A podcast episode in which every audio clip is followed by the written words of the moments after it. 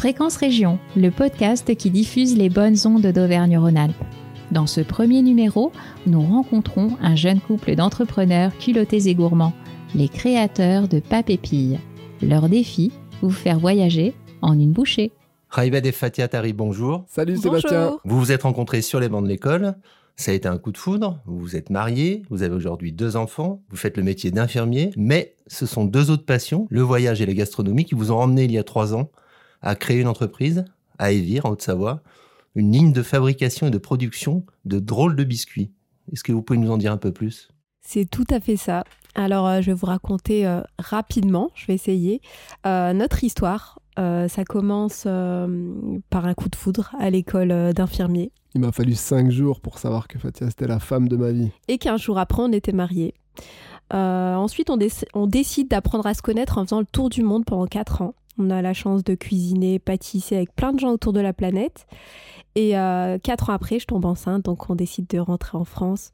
Après avoir fait un tour du monde pendant quatre ans, euh, je pouvais pas attendre la fin de ma grossesse et, rien faire, donc euh, je décide de proposer mes recettes du monde aux gens autour de chez nous. Ça a été un carton, hein, ça a duré pendant huit mois. Bon, on a un peu travaillé au black parce que fallait qu'on teste un petit peu le marché, mais mais après après huit mois, il y a un couple qui nous a contactés parce qu'ils étaient fans des biscuits qu'on faisait biscuits turcs, le biscuit brésilien. Ouais, des biscuits du monde. Ils voulaient des biscuits du monde pour leur mariage. Et nous, on part du constat que les biscuits sont toujours trop gros, bourratifs, qu'on peut pas goûter à tout. Du coup, on décide de faire la bille de biscuit. Ouais. Le principe, c'est qu'en une bouchée, tu puisses retrouver le goût du biscuit original. Par exemple, la première qu'on avait, qu'on avait travaillé, c'était la corne de gazelle en une bouchée, en une bille, tu mets dans ta bouche et tu as euh, tous les, codes, le, sucre, la coque en sucre cassante, le biscuit fondant, les éclats d'amande. Et euh, on a fait ça pour un biscuit brésilien, le Beijinos. On a fait ça pour un biscuit turc, le curabillé. Et on a aussi ça, on a aussi pris le concept aussi pour un biscuit euh, au caramel au beurre salé de Bretagne. Et quelles ont été les premières réactions des consommateurs? Eh bien justement, on livre le mariage et là c'est un carton. On a énormément d'appels pour les, euh, les baptêmes. Euh... Les bar mitzvah, franchement, on avait plein d'appels. On leur disait, non, mais attendez, on n'est pas une entreprise, nous. Euh, on a juste fait ça, c'était pour le fun, mais si, vous, si on commence à être allumé de commandes, on, s'est regardé avec Fatia, puis on s'est dit qu'on tenait, franchement, une super idée. L'idée de notre vie. C'est à ce moment-là qu'on s'est dit, allez, go, on commence les formations à la CCI, à la CMA.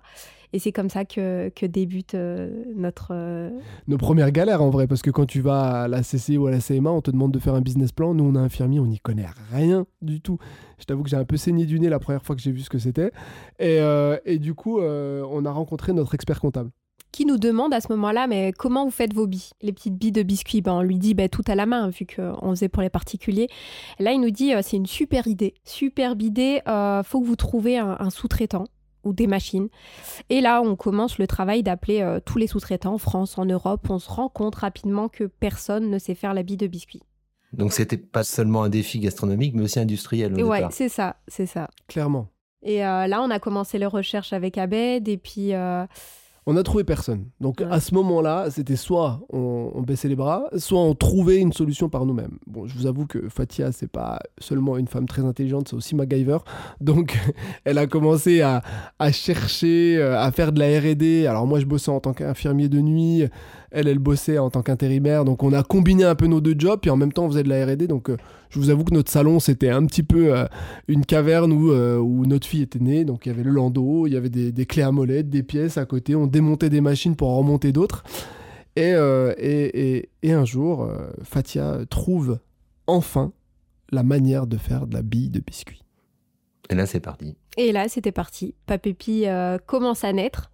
il nous fallait un local on l'a choisi près des vires. Euh, on a fait les travaux nous-mêmes, vu que c'était un peu trop cher et, qu'on n'avait pas l'argent. On a créé une marque. On a créé des produits. Et quand on a voulu faire ces travaux, qu'on a trouvé un local, on a commencé à avoir les notes. On s'est dit, mais on n'y arrivera pas. Il faut qu'on ait un coup de main. Donc là, on est allé voir les banques. On va voir les banques, euh, les organismes autour de chez nous. Et euh, on se rend compte que personne ne voulait nous aider. Pour eux, c'était un pari un peu trop risqué, c'était encore du biscuit. Quand on allait voir les banques, les banques nous disaient ouais, mais on n'y croit pas. Donc en fait, c'était le serpent qui se mordait la queue. Donc personne ne pouvait nous soutenir. Et à ce moment-là, avec Fatia, on a vraiment pris une décision qui a été fondatrice dans la création de l'entreprise.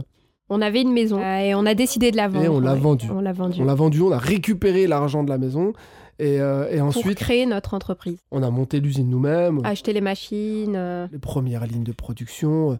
Et en septembre 2019, euh, les premiers biscuits sont sortis euh, euh, de l'usine. Et là, Fatia me dit euh, Allez, Go, va vendre. En fait, c'est le pari d'une vie, donc. C'est ça. Ah, mais clairement. Et à côté de ça, une fois que le process a été mis en place, il y a aussi tout l'aspect marketing, aller vendre. Donc là, vous prenez les billes de biscuits dans la poche et vous allez faire des rencontres. T'avoue qu'on avait quand même acheté des machines, donc on avait quand même des sachets, on avait des boîtes et tout. Mais vous êtes allé vendre sur le terrain et c'est là que vous rencontrez des investisseurs, des hommes politiques, des personnalités. Euh, on va justement entendre un petit extrait, une petite discussion que Raibed, tu as eue avec une personnalité et on en reparle après. Bon, bah, on est dans des bureaux qui sont assez classes parce qu'il y a quelqu'un, il y a quelqu'un qui, qui, qui, qui nous laisse pas être SDF de bureau. Sans bureau fixe. On est SBF, nous. On est sans bureau fixe. On a un parrain chez Papépi qui est assez cool depuis le début, n'est-ce pas, Laurent? On est très fiers d'eux. Et euh, là, on vient, je viens de leur donner des conseils sur le packaging, ça va être euh, génial. Franchement, c'est un tueur, le mec. Le président de région, mais il vient, il me fait une réunion marketing ici en me donnant des tips. On espère surtout qu'ils vont réussir, parce que c'est une belle histoire. Ouais. Et donc, il faut les soutenir. Mais pourquoi tu crois en nous? Parce que j'ai aimé au début, j'ai aimé votre énergie, j'ai aimé le fait que vous lâchez rien. Euh, j'ai aimé le produit, parce que je trouve que c'est un beau produit, faire vous voyager avec ces petites billes. Je les ai goûtées. Et euh, surtout, euh, bah, je me dis, en fait, pour l'exprimer exactement comme je le crois, si notre pays a un avenir, il faut que des gens comme vous ils puissent réussir. Que euh, des entrepreneurs qui partent de zéro, ils arrivent à monter un truc. Et, euh, et j'aime beaucoup le message que vous apportez. Laurent Vauquier, c'est quand même un des premiers personnages politiques qu'on a rencontré avec Fatia sur le salon de l'entrepreneur. C'est vraiment sur un, coup du sort. Et, euh, on a allé le voir très humblement en lui disant euh, clairement ce qui se passait. On a dit, mais euh, monsieur le président, voilà ce qui se passe actuellement. On est obligé de vendre notre maison pour pouvoir euh, investir dans notre société. Il n'y a personne qui nous soutient. On ne comprend pas comment le, microcosme entrepreneurial fonctionne dans la région. Et là, il me regarde avec des yeux. Tu sais, lui, c'est un entrepreneur. Donc lui, euh, tu lui dis ce genre de choses, euh, il bondit. Il te dit, mais non, c'est pas comme ça que ça doit se passer.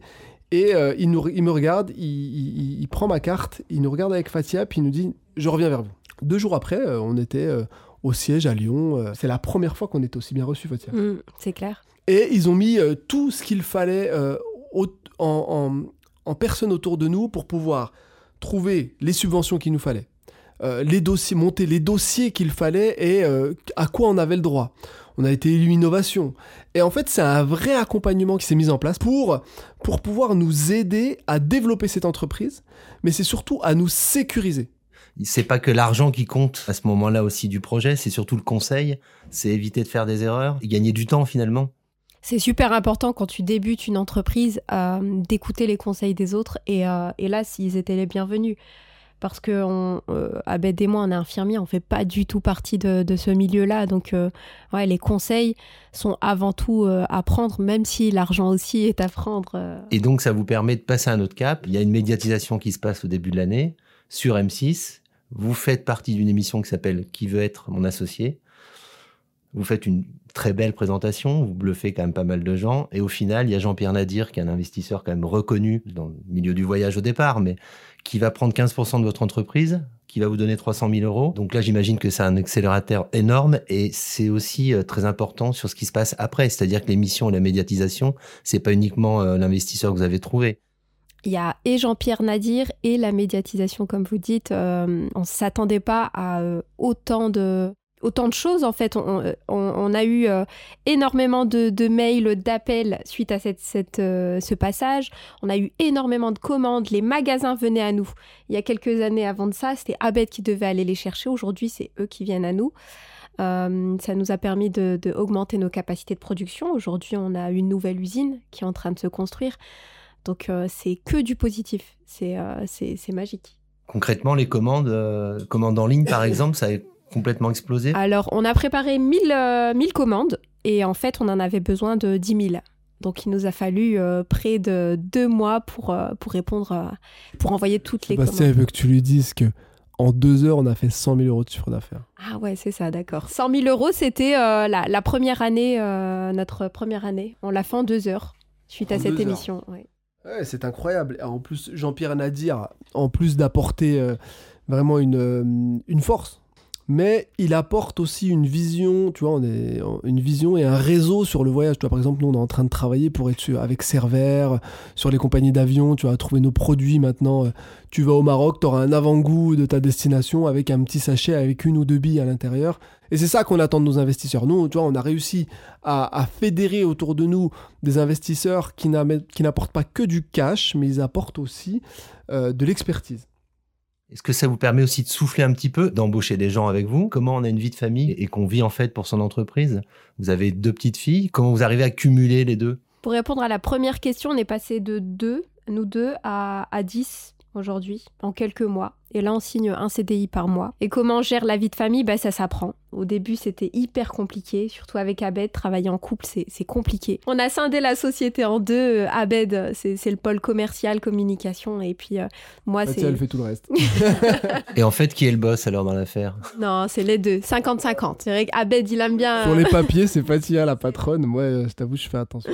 Non, mais on est les patrons tous les deux euh, d'une belle société aujourd'hui. Papépi, c'est pas qu'une entreprise pour nous, c'est quelque chose qui s'est greffé à notre famille. Et ça, apprendre à travailler en combinant une vie de famille, je pense que c'est le. T'es pas obligé de travailler en couple. C'est le fardeau de tous les entrepreneurs.